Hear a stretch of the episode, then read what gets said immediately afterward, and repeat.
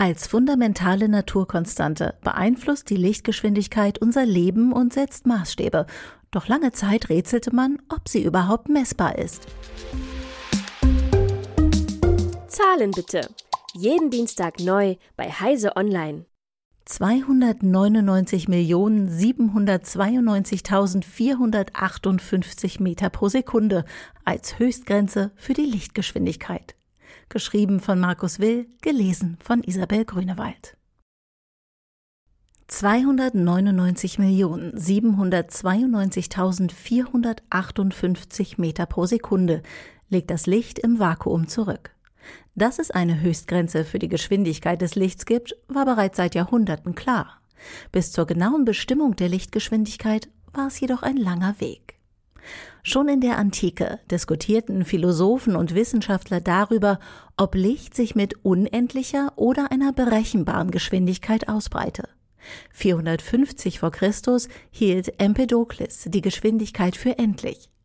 Etwa 100 Jahre später postulierte Aristoteles, dass die Ausbreitung unendlich schnell sei und prägte mit seiner Aussage die damalige Ansicht. Ein eher ungewöhnliches Argument für die Unendlichkeit der Lichtgeschwindigkeit brachte Heron von Alexandria ein, der vermutlich um 100 nach Christi Geburt lebte. Für ihn kam das Licht aus den Augen, und da diese die weit entfernten Sterne sichtbar anstrahlten, musste es sich in unendlicher Geschwindigkeit ausbreiten.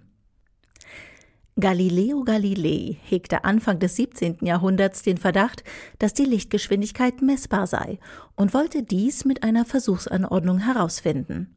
So ließ er nachts zwei Personen an erhöhten Orten mit einer Sichtlinie stehen. Diese hielten jeweils eine Lampe als Lichtquelle, deren Leuchten aber verdeckt wurde.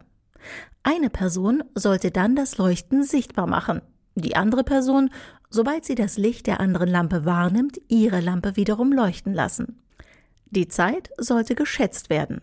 Um die Reaktionszeit herausrechnen zu können, wurden mehrere Versuche über verschiedene Distanzen durchgeführt. Alle Tests endeten mit dem Ergebnis, dass natürlich aufgrund der viel zu schnellen Ausbreitung des Lichts keine Verzögerung festzustellen war. Die Formel Pi mal Daumen hinterließ leider keinen messbaren Effekt. Der dänische Astronom Ole Römer wiederum machte 1676 bei der Langzeitbeobachtung des Jupiters und dessen zu diesem Zeitpunkt vier bekannten Monden eine erstaunliche Entdeckung. Mond Io benötigte nach seinen Beobachtungen knapp 42,5 Stunden, um einmal den Jupiter zu umkreisen. Da sich der Mond gleichförmig bewegte, ließ sich damit die Position berechnen. Jedoch bemerkte Römer, dass Io mit der Zeit immer später in den Schatten des Jupiter eintrat. Diese Verzögerung steigerte sich nach einem halben Jahr auf mehrere Minuten. Während der nächsten Jahreshälfte nahm die Verzögerung stetig ab, bis der Eintritt genau ein Jahr nach der ersten Beobachtung wieder übereinstimmte. Da sich jedoch an der Umlaufzeit des Mondes an sich nichts geändert hatte, musste die Entfernungsdifferenz dafür verantwortlich sein. Die Verzögerung ließ sich sogar vorausberechnen.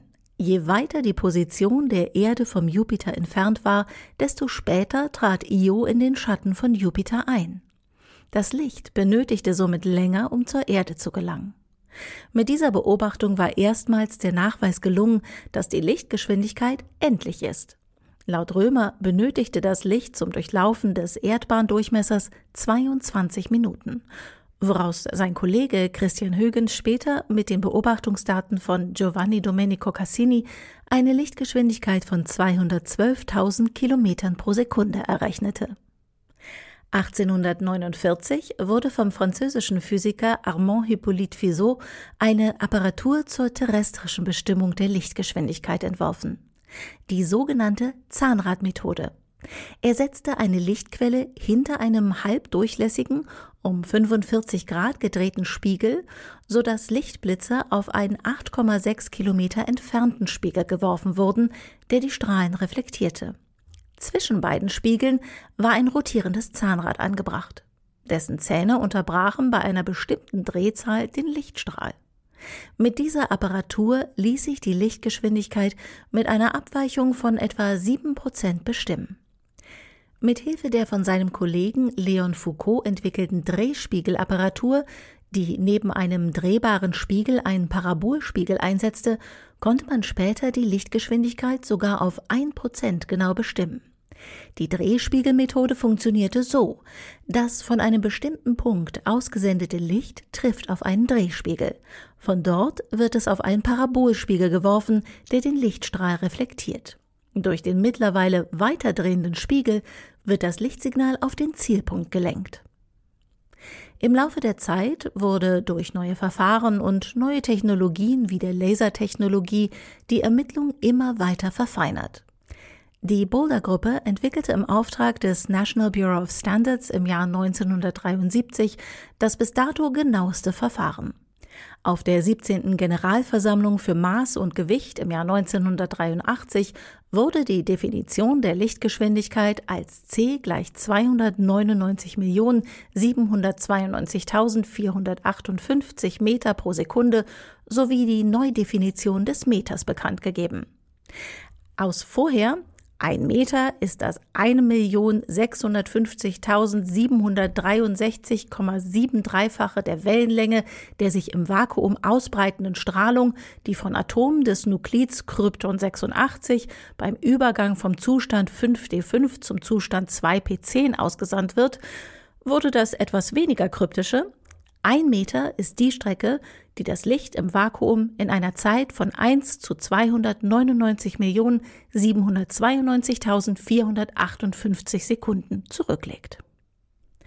Wie schon Römer feststellte, ist das Licht aufgrund der enormen Entfernungen im All selbst mit Lichtgeschwindigkeit lange unterwegs. Während für die Strecke zum 384.000 Kilometer entfernten Mond ein Funksignal etwa 1,3 Sekunden benötigt, ist es zur amerikanischen Raumsonde Voyager 1 wiederum fast 22 Stunden unterwegs. Nach aktuellem Wissensstand lässt sich die Lichtgeschwindigkeit nicht überschreiten. Die Existenz sogenannter überlichtschneller oder superluminarer Teilchen, Tachyonen genannt, kann weitgehend ausgeschlossen werden. Allerdings spielen sie zumindest in Science-Fiction-Geschichten oft eine besondere Rolle. Im Gegensatz zu einer starren Höchstgeschwindigkeit breitet sich Licht in anderen Medien als dem Vakuum langsamer aus. Ein alltäglicher Effekt. Steckt man einen Stock ins Wasser, scheint er abzuknicken, da das Licht sich im Wasser mit etwa 225.000 Kilometern pro Sekunde langsamer ausbreitet als in der Luft oder im Vakuum. Inzwischen ist es sogar gelungen, Licht auf Schrittgeschwindigkeit von 1,6 Kilometern pro Stunde herunterzubremsen. Dazu wurde ein Bose-Einstein-Kondensat verwendet, das einen enorm hohen Brechungsindex hat. Das Kondensat wurde stark abgekühlt, sodass die Temperatur nur noch minimal über dem absoluten Nullpunkt liegt. Dadurch verändern sich die Eigenschaften der Atome. Die Brechzahl liegt über 100 Billionen Mal höher als die von Glas. Dadurch kann das Licht verlangsamt oder zeitweise gar auf eine Art gefroren werden. Forschende erhoffen sich dadurch neue Möglichkeiten in der Informationsverarbeitung, somit eine Art Lichttempolimit für schnellere Computertechnik. Zahlen bitte. Jeden Dienstag neu bei Heise Online.